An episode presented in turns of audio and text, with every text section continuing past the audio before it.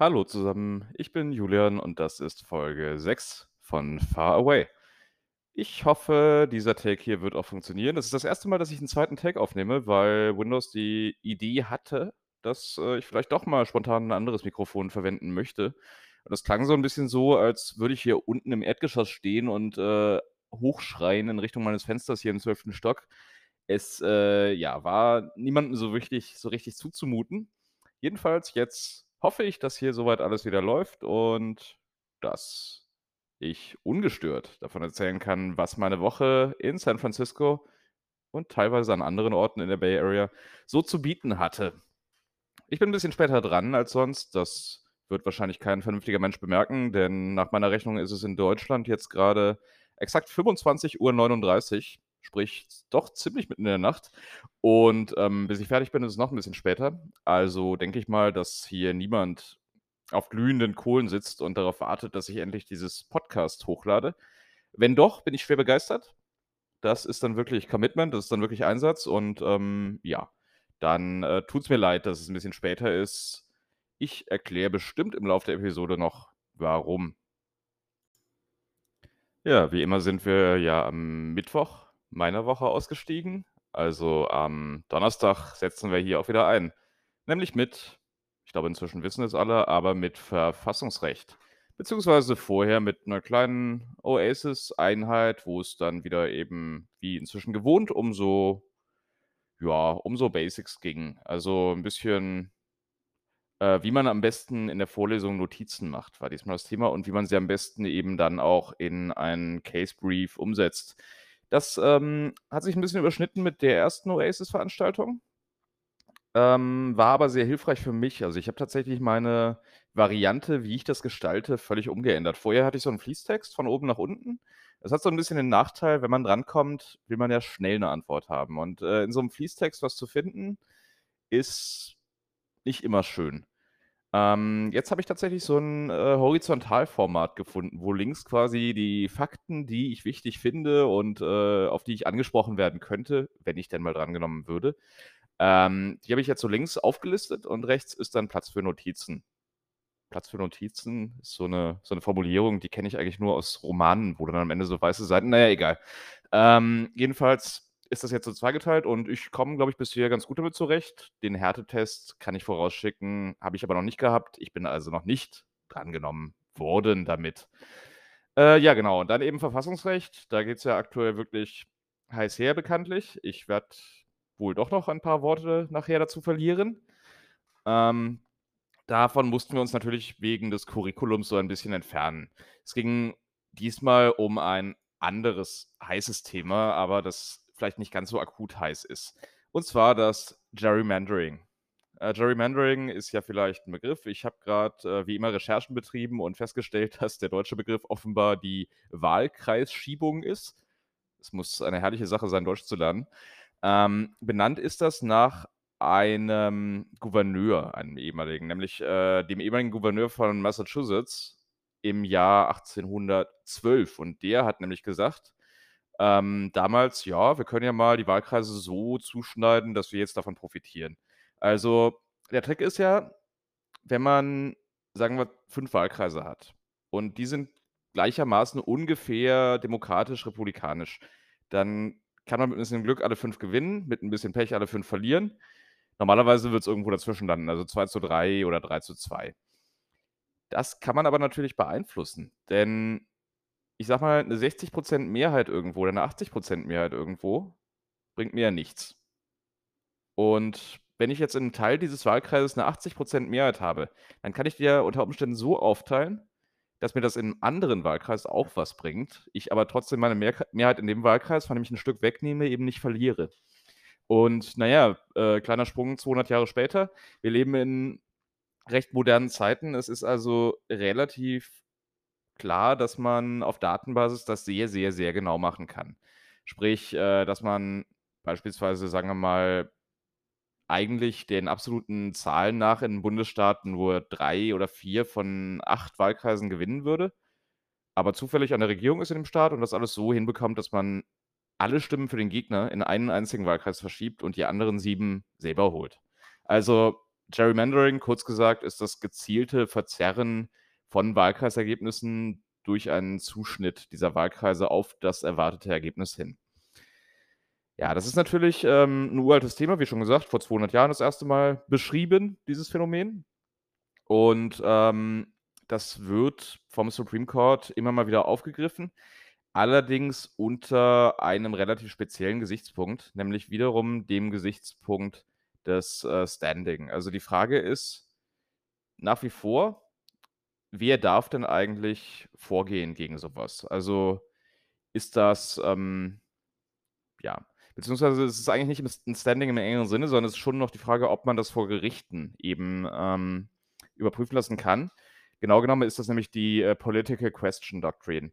Der Supreme Court sagt also, ja, wir als Gerichte dürfen keine Fragen entscheiden, die eigentlich vor die politischen äh, Gewalten, also die Exekutive und die Legislative gehören. Ja, und von Gerrymandering gibt es jetzt zwei Arten. Das eine ist das äh, parteigebundene Gerrymandering. Sprich, dass man sagt, okay, wir wollen möglichst viel für die Demokraten oder die Republikaner rausholen. Da sagt der Supreme Court, ja, nee, wissen wir nicht, wollen wir nicht nehmen. Das ist eine politische Frage für uns und ähm, das können wir nicht entscheiden. Da aber, wie gesagt, nicht immer alles konsequent ist, was hier passiert, ähm, sagt der Supreme Court wiederum, ja, naja, wenn aber rassistisches Gerrymandering betrieben wird, also wenn man dafür sorgt, dass die äh, Stimmen der schwarzen oder der nicht weißen Bevölkerung gesammelt werden in einem Wahlkreis, dann können wir schon was machen. Dann ist das nämlich keine politische Frage, sondern dann ist das ja eine Benachteiligung nach der Verfassung. Ja, man sieht, ähm, es ist vielleicht auf eine Weise konsequent, weil natürlich die Parteipräferenz nicht in der Verfassung steht und ähm, nach allgemeiner Ansicht die Benachteiligung wegen der Rasse aber schon in der Verfassung steht.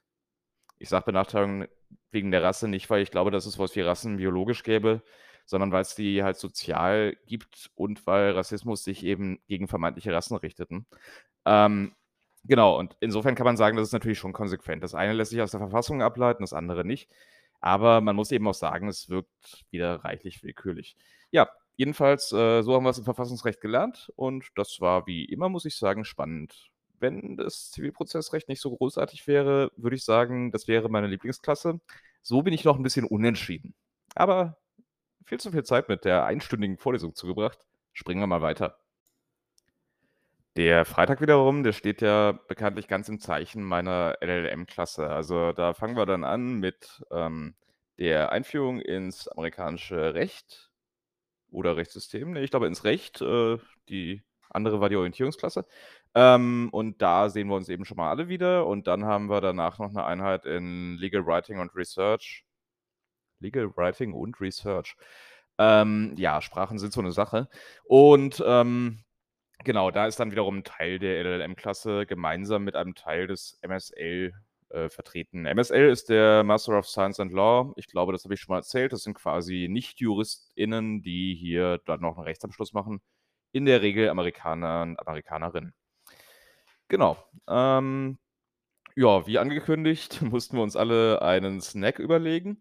Ich war von allem sehr angetan. Also auch die norwegischen Lachsröllchen seien hier lobend erwähnt, aber insbesondere dieser kanadische Kuchen, äh, von dem man so gefühlt zwei Wochen satt ist. Also ähm, ich meine, die kanadische Küche war mir bisher vor allem durch Putin bekannt. Also nicht den russischen Präsidenten, sondern die Pommes mit Bratensoße. Wer es nicht kennt, sehr zu empfehlen. Ähm, gilt für den russischen Präsidenten nicht.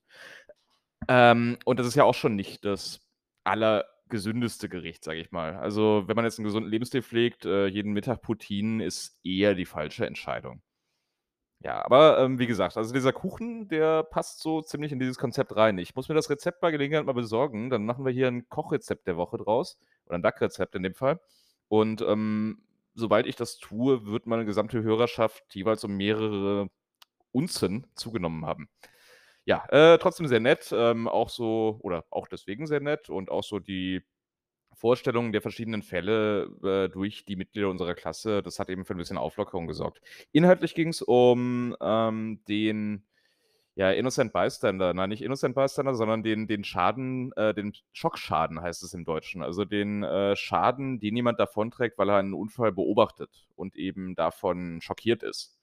Das, äh, gibt's hier auch, äh, ist aber sehr kompliziert und ganz ehrlich, möchte ich euch nicht mit langweilen. Jedenfalls im Moment nicht. Wenn jemand das unbedingt hören möchte, bitte mal nachfragen. Wir haben ja so 'ne Rubrik, die da heißt Rechtsthema der Woche. Aber die kommt jetzt noch nicht, sondern jetzt kommt noch ganz kurz Legal Research and Writing. Ähm, da haben wir Legal researched und gewritet wie nur was. Und ja, danach, äh, waren wir aber verabredet, ähm, zu einer Reception auf dem Skydeck. Äh, Skydeck ist ja dieses Sonnendeck des, äh, neuen Uni-Gebäudes und da wollte das wollten die Global Programs Leute mal von uns wissen, wie's uns denn so geht. Ähm, die Nicht-Uni-Events erkennt man, glaube ich, im Wesentlichen daran, dass die Professoren und Professorinnen North Face Jacken tragen, ist meine Theorie. Ähm, ja, jedenfalls war das in, äh, recht entspannter Atmosphäre. Die Global Programs hatten diesmal auch keine Kosten und Mühen gescheut und sind zu Safeways gegangen, ähm, um dort diverse Sixpacks, äh, jamaikanisches Bier oder Twel 12 Packs, hier hier hier kauft man 12 Packs, äh, jamaikanisches Bier aus irgendeinem Grund und, äh, diverse Weingefäße für uns zu erwerben. Und ja, ähm, die haben wir, so viel lässt sich sagen, auch konsumiert. Äh, irgendwann waren dann auch die offiziellen Vertreter weg und hatten aber alles dagelassen. Äh, ja, also es ging dann, ähm, quasi im wahrsten Sinne fließend über in eine Bar namens Smugglers Cove, ähm, wo wir, äh, den nicht mehr ganz nüchternen Entschluss gefasst haben, mal Ticket zu kaufen für eine Sportveranstaltung am nächsten Tage. Das ist ja, äh, wie man weiß, immer 'ne gute Idee, so etwas unternüchtert, ähm, Sporttickets zu kaufen. Genau, ich habe da noch 'n Telefongespräch geführt, das, äh, lassen wir mal weg. Aber ja, das war ein, äh, sehr erheiternder Freitagabend, glaube ich, für alle Beteiligten. Da es jetzt aber bereits angedroht wurde ähm, und da man ja auch nicht einfach so die, äh, geneigte Hörerschaft ins Wochenende entlassen kann haben wir es jetzt hier, das Rechtsthema der Woche. Ich bin tatsächlich gebeten worden, so 'n bisschen näher zu erläutern, was ich eigentlich nicht wollte, näher zu erläutern, wie das mit dieser texanischen Abtreibungssache aussieht oder Anti-Abtreibungssache. Also, was ja letzte Woche hier so 'n bisschen und immer noch die Gemüter erhitzt. Ich finde das auch interessant. Das ist 'n wichtiges Thema und deswegen möchte ich das auch machen. Also, ähm, noch zu den Basics. Es ist ja so, wir haben in den USA einen relativ alten Fall aus den 70ern, meine ich, äh, Roe v. Wade. Und in Roe v. Wade, äh, wird, äh, festgelegt, dass, äh, im Prinzip Staatsgesetze Bundesstaatsgesetze, die Abtreibung vor der 23. ungefähr Schwangerschaftswoche untersagen, verfassungswidrig sind. Es gibt trotzdem 'n paar solcher Gesetze, aber die werden nicht angewandt. Ähm, und was Texas jetzt aber gemacht hat, die haben ein neues Gesetz in die Wege geleitet, was, äh, Abtreibungen nach der 6. Schwangerschaftswoche, also nachdem der Herzschlag des Fötus messbar ist, untersagt. Ja, ich meine, 6. Woche, ne, ist, äh, durchaus früh in der Schwangerschaft. Ich bin jetzt kein Experte für Schwangerschaften, aber ich, äh, möchte mal stark davon ausgehen und weiß auch, dass etwa 98 % der Schwangerschaften in Texas zu diesem Zeitpunkt noch gar nicht bemerkt sind. Sprich, wenn man's bemerkt, ist es zu spät, 'ne Entscheidung zu treffen. Egal, wie man jetzt irgendwie zum Thema Abtreibung als solches stehen mag, ähm, es ist auf jeden Fall 'n massiver Eingriff in Entscheidungsfreiheiten, wenn man Menschen Entscheidungen wegnimmt, von denen man gar nicht von denen diese Menschen gar nicht wissen, dass sie sie haben. Und wie gesagt, es ist eigentlich seit, äh, Roe v. Wade verfassungswidrig. Was nun Texas aber gemacht hat Texas hat seine eigene Exekutive angewiesen in diesem Gesetz: „Ihr dürft das Gesetz nicht umsetzen. Also, ihr dürft das Gesetz nicht ausführen. Ihr dürft nicht dafür sorgen, dass, äh, Personen deswegen belangt werden.“ Wer darf das? Die Bevölkerung von Texas darf das, also Privatpersonen. Diese Privatpersonen dürfen zivilrechtlich gegen Beteiligte an Abtreibungen nicht gegen die Frau selbst, aber gegen Beteiligte an Abtreibungen vorgehen. Beteiligte ist nicht klar definiert. Es kann durchaus sein, dass der Taxifahrer, der die Frau zur Klinik fährt, da auch noch mit dran ist oder jemand, der ihr 'n Flyer in die Hand drückt oder wie auch immer. Also, es kann wahnsinnig weitreichend sein. Das ist interessant, weil, äh, wenn man das gewinnt, diesen Rechtsstreit vor einem texanischen Staatsgericht natürlich, dann bekommt man ein Kopfgeld von 10.000 $. Der Begriff Kopfgeld, der stammt nicht von mir, sondern von Justice Sotomayor, also einer der liberalen Justices am Supreme Court. Ja. Sprich, äh, der Trick von Texas war eigentlich: Wir sorgen dafür, dass niemand verklagt werden kann. Denn ja, das Gesetz soll ja nicht von Texas durchgesetzt werden, das sollen ja Privatpersonen sein. Und man kann ja jetzt nicht hingehen und sagen: „Wir verklagen jetzt alle Texaner und Texanerinnen“, weil die ja potenziell dieses Gesetz umsetzen könnten. Was haben also die US-Initiativen, die sich für das Recht auf Abtreibung einsetzen, gemacht? Na ja, sie haben einige Organisationen, die sich gegen Abtreibung wenden, verklagt. Vor allem aber haben sie sämtliche texanischen Richter und Richterinnen verklagt. Quasi in Anspruch genommen darauf, dass sie, diese Richter und Richterinnen, die ja in künftig äh, künftig damit beauftragt wären, Entscheidungen unter diesem Gesetz zu treffen, diese Entscheidungen nicht treffen dürfen wegen der Verfassungswidrigkeit. Ja, der Supreme Court ist gerade besetzt, wie er besetzt ist. Also, es sind 6 konservative Richterinnen und Richter und 3 eher liberale Richterinnen und Richter. Das ist so in etwa das Grobe. Wir haben, äh, die von Trump ernannten Justices Gorsuch, äh, Kavanaugh und Barrett und die von den beiden Bushes ernannten Justices Thomas und Alito. Außerdem haben wir noch, äh, Justice Chief Justice Roberts, der ebenfalls konservativ benannt ist. Ich meine von Reagan sogar, bin ich mir noch nicht ganz sicher. Und dann haben wir die liberalen Justices Breyer, Sotomayor und Kagan. Ja, also die Mehrheitsverhältnisse sind nicht günstig, gerade was Abtreibungsfragen angeht. Die Mehrheitsmeinung des Supreme Court, mit der begründet wurde, warum die Angelegenheit jetzt nicht zur Entscheidung angenommen wird und damit das Gesetz ungestört in Kraft treten kann, besteht im Prinzip aus einem Satz. Also oder einem Absatz. Es ist nicht mal eine Seite Länge. Der Supreme Court sagt, es ist hier noch keine Ripeness gegeben. Also der Fall ist noch nicht entscheidungsreif. Der Supreme Court sagt das, ja, wir wissen ja noch gar nicht, ob denn überhaupt geklagt wird. Also sehr realistische Annahme natürlich. Äh, es gibt jetzt dieses Gesetz in Texas und der Supreme Court sagt, ist möglich, dass geklagt wird deswegen, ist aber genauso möglich, dass das nicht passiert und dass wir deswegen gar nichts machen müssen. Warten wir doch erstmal ab, schauen wir doch mal. Das ist, äh, eine Fünf-Personen-Mehrheit, die das sagt und eine Minderheit von vier Justices inklusive Chief Justice Roberts, wie gesagt, einem Konservativen, wendet sich dagegen. Und was hier zitierenswert ist, meiner Auffassung nach, was ich im Original zitieren werde und so dastehen lassen möchte, einfach weil es eigentlich alles zu dieser Sache sagt, was zu sagen ist, sind äh, die Worte von Justice Sotomayor in ihrer Dissenting Opinion, also ihrer nicht zustimmenden Meinung die sie veröffentlicht hat. Sie schreibt: „The court's order is stunning. Presented with an application to enjoin a flagrantly unconstitutional law, engineered to prohibit women from exercising their constitutional rights and evade judicial scrutiny uh, scrutiny, das ist ermessen, a majority of justices have opted to bury their heads in the sand. It cannot be the case that a state can evade federal judicial scrutiny by outsourcing the enforcement of unconstitutional laws to its uh, citizenry.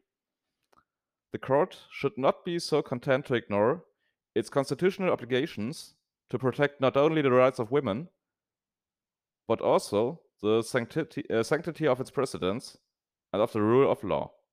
I dissent.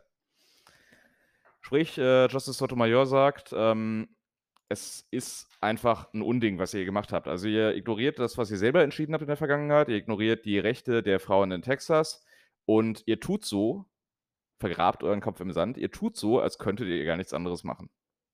Ja, das wird allgemein als Skandal angesehen und dieser Auffassung stimme ich ganz eindeutig zu. Wir werden sehen, was kommt. Es ist beim Supreme Court gerade noch ein Fall aus Mississippi anhängig, der sich um Abtreibungen dreht.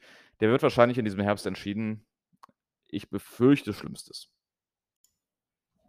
Kommen wir zurück zu schöneren Dingen. Ich stelle fest, ich hätte mir die Meinung von Justice Sotomayor eben durchaus mal aufschreiben sollen, denn ich habe ein paar Sachen ausgelassen und bin dadurch mehrfach über mich selbst gestolpert. Aber na ja, ihr werdet es verstehen. Wenn nicht, kann man das übrigens auch nachlesen. Ist ja, wie gesagt, nicht so lang alles.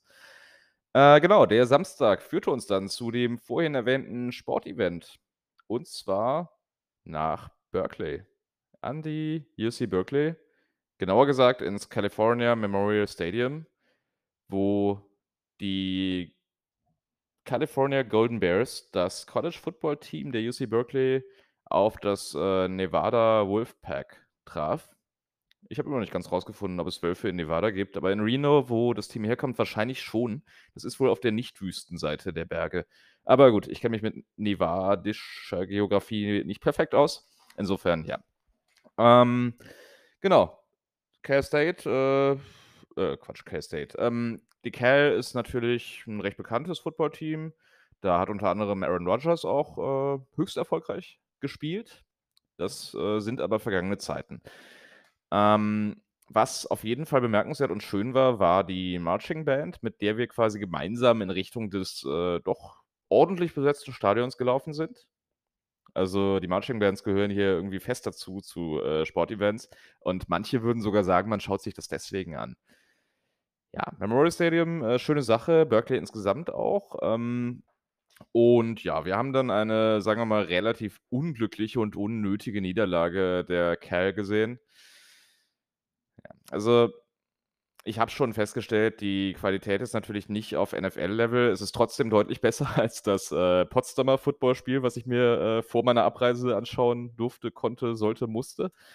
Ähm, ja, aber äh, hätte man nicht verlieren müssen. Ich glaube trotzdem, es war für alle Beteiligten ein recht schönes Erlebnis. Äh, da wir von dem erwähnten Vorabend alle noch etwas angeschlagen waren, haben wir auf unser eigentliches Vorhaben verzichtet, dass wir noch bei der Party von einer Fraternity, also einer Frat Party, in Berkeley vorbeischauen, wobei ich auch sagen muss, dass äh, die Leute da einfach alle so wahnsinnig jung waren, die da rumliefen. Also ich war vielleicht ganz froh, dass wir da nicht hingegangen sind. Also Hintergrund ist ja, Berkeley hat auch ein College, also nicht nur eine Grad School wie Hastings, wo dann eher so Mitte 20-Jährige sind, die schon einen Uni-Abschluss haben, einen College-Abschluss, sondern eben wirklich, wo die Leute direkt nach der Highschool hingehen. Und ja, direkt nach der Highschool hat man vielleicht nicht, nicht wie wir ausschließlich intellektuelle äh, Prioritäten, sondern mag auch an anderen Dingen interessiert sein, die das Unileben so mit sich bringt. Auch wenn man hier natürlich erst mit 21 Alkohol trinken darf. Ich bin mir sicher, das wird bei derartigen Veranstaltungen striktest eingehalten. Damit kommen wir auch zu unserem Ort der Woche. Das ist wenig überraschend, die University of California in Berkeley. Die UC ist ja das System, dem auch die UC Hastings angehört wobei die UC Hastings durchaus Besonderheiten hat, insofern, dass sie nämlich nur eine Law School ist. Das ist ganz anders in Berkeley. Berkeley hat zwar auch eine Law School, die wahrscheinlich weltbeste in meinem eigenen Rechtsbereich, aber ist insgesamt einfach äh, wahnsinnig weit gefasst. Also äh, es gibt, glaube ich, über 100 Nobelpreisträger, die von Berkeley kommen, also die da geforscht haben.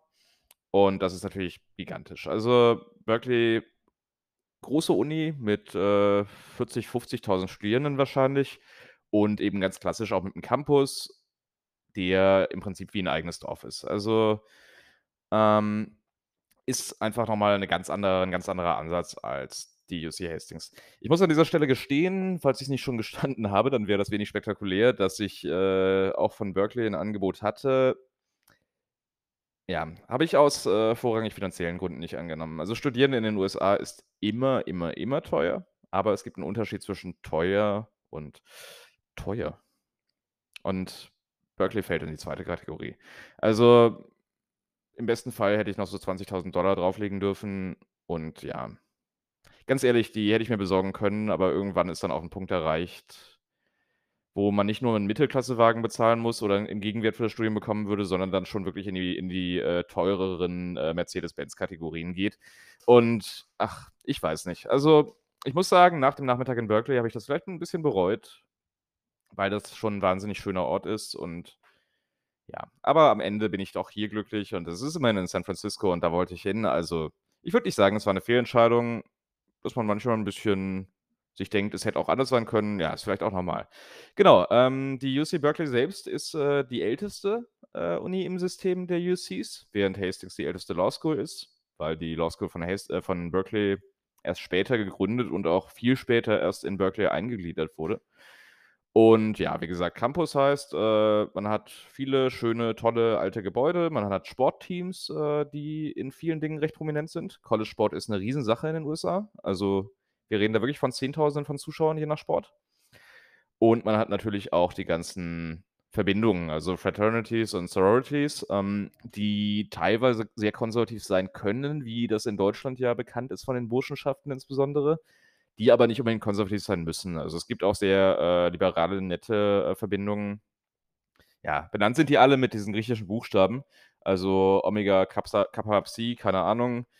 Ich habe gelernt, äh, das steht immer für irgendwas und im Regelfall ist aber geheim, wofür das steht. Also, es ist, äh ja, kam mir 'n bisschen vor wie so wie so in so 'nem Kindergarten, also ohne das abwertend zu meinen, aber so die Zeit, wo man immer Clubs gründet und Geheimorganisationen und so, das hat 'n bisschen was davon. Ich denke aber, das sind vielleicht auch, äh, durchaus ganz interessante Orte auf ihre Weise, können aber natürlich auch einfach Kaderschmieden sein. Also, es kommt sehr drauf an.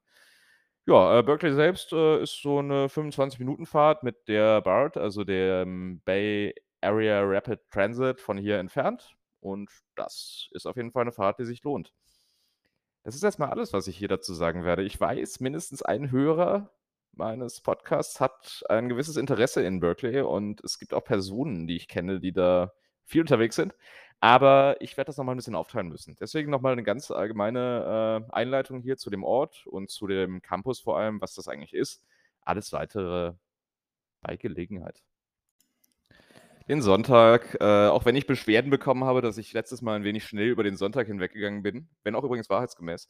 Äh, den Sonntag habe ich diesmal wieder recht ruhig verbracht, muss ich gestehen, ähm, und zwar mit einem sehr angenehmen Videocall über Zoom in die Heimat und, äh, ja, daher springen wir auch direkt auf den Montag. Ähm, Montag hatte ich keine Uni, denn hier war Labor Day.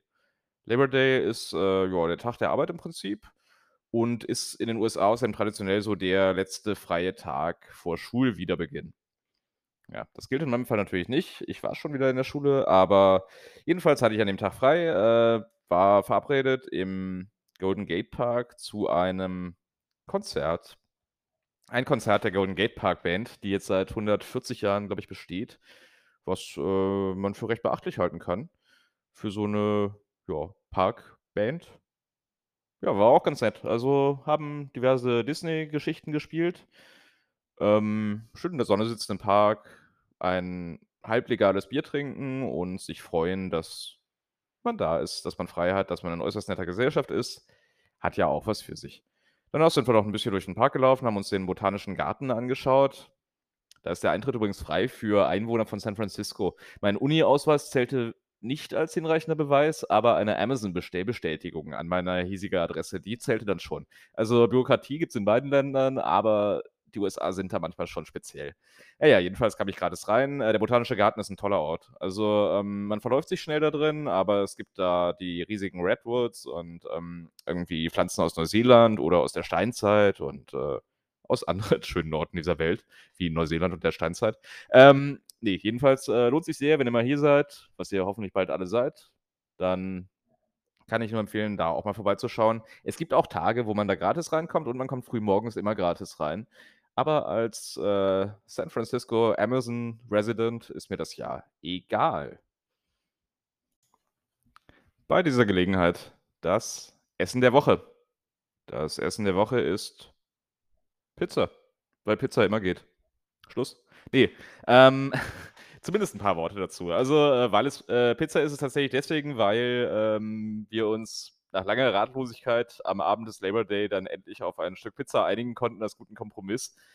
Ähm das amerikanische Bild von Pizza ist ja 'n bisschen klischeemäßig in Deutschland bekannt. Also, man kennt ja diese riesigen Teigfladen mit so dann aber doch normalem Belag drauf. Das hat eigentlich nichts damit zu tun, was man hier als Pizza bekommt.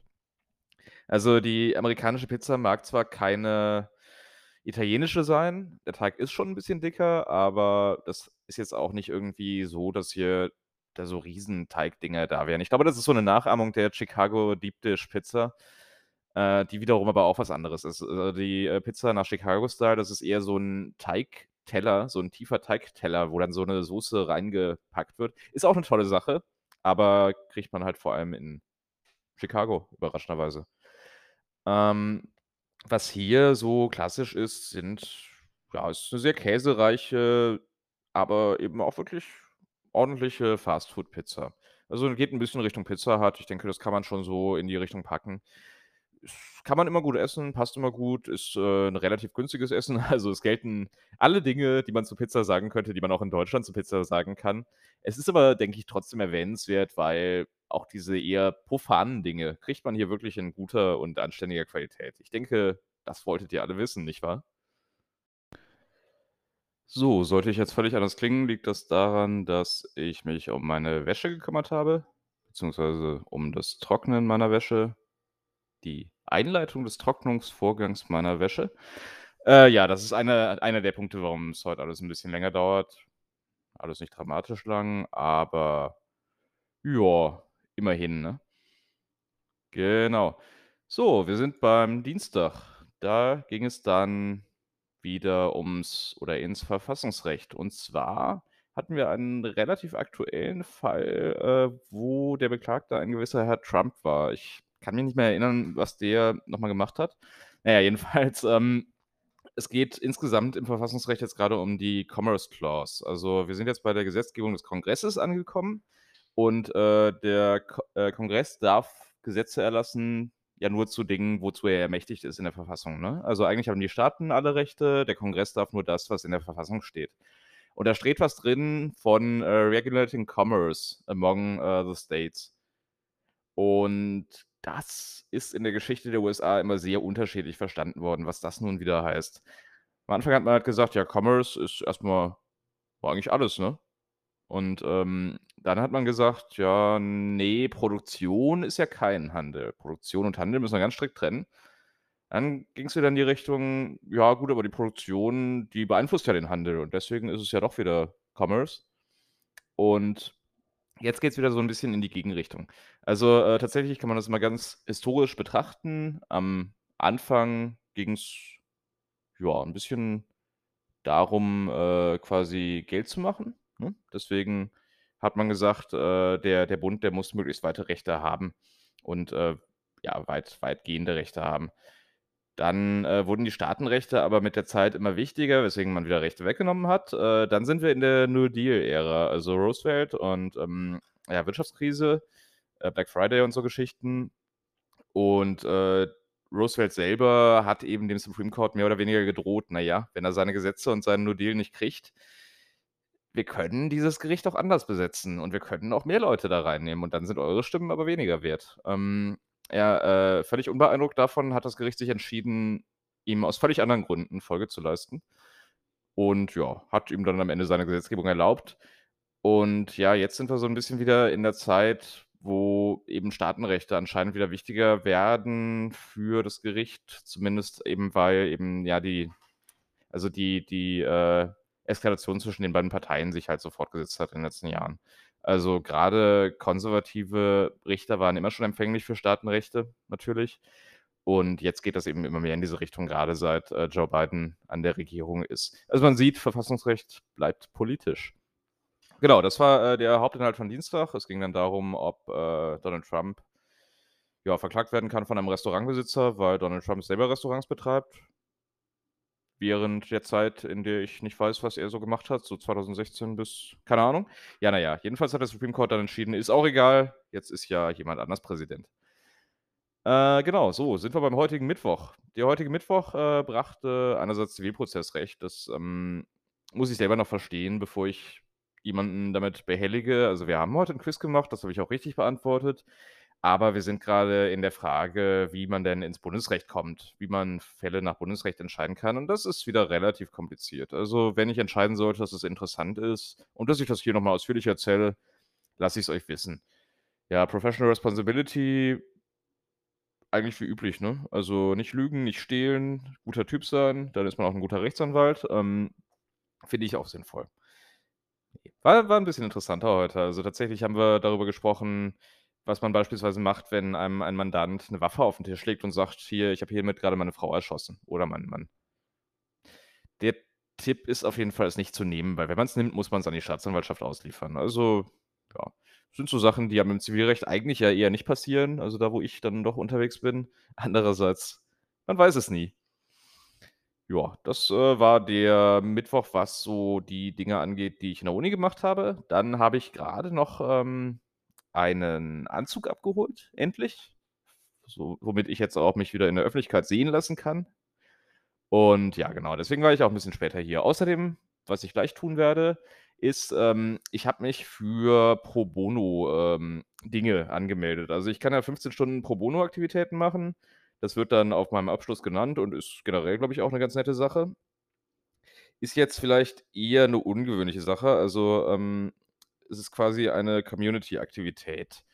Denn, äh, wie ich ja schon erwähnt hatte, ist nächste Woche hier diese Abwahl des, äh, aktuellen Gouverneurs angesetzt.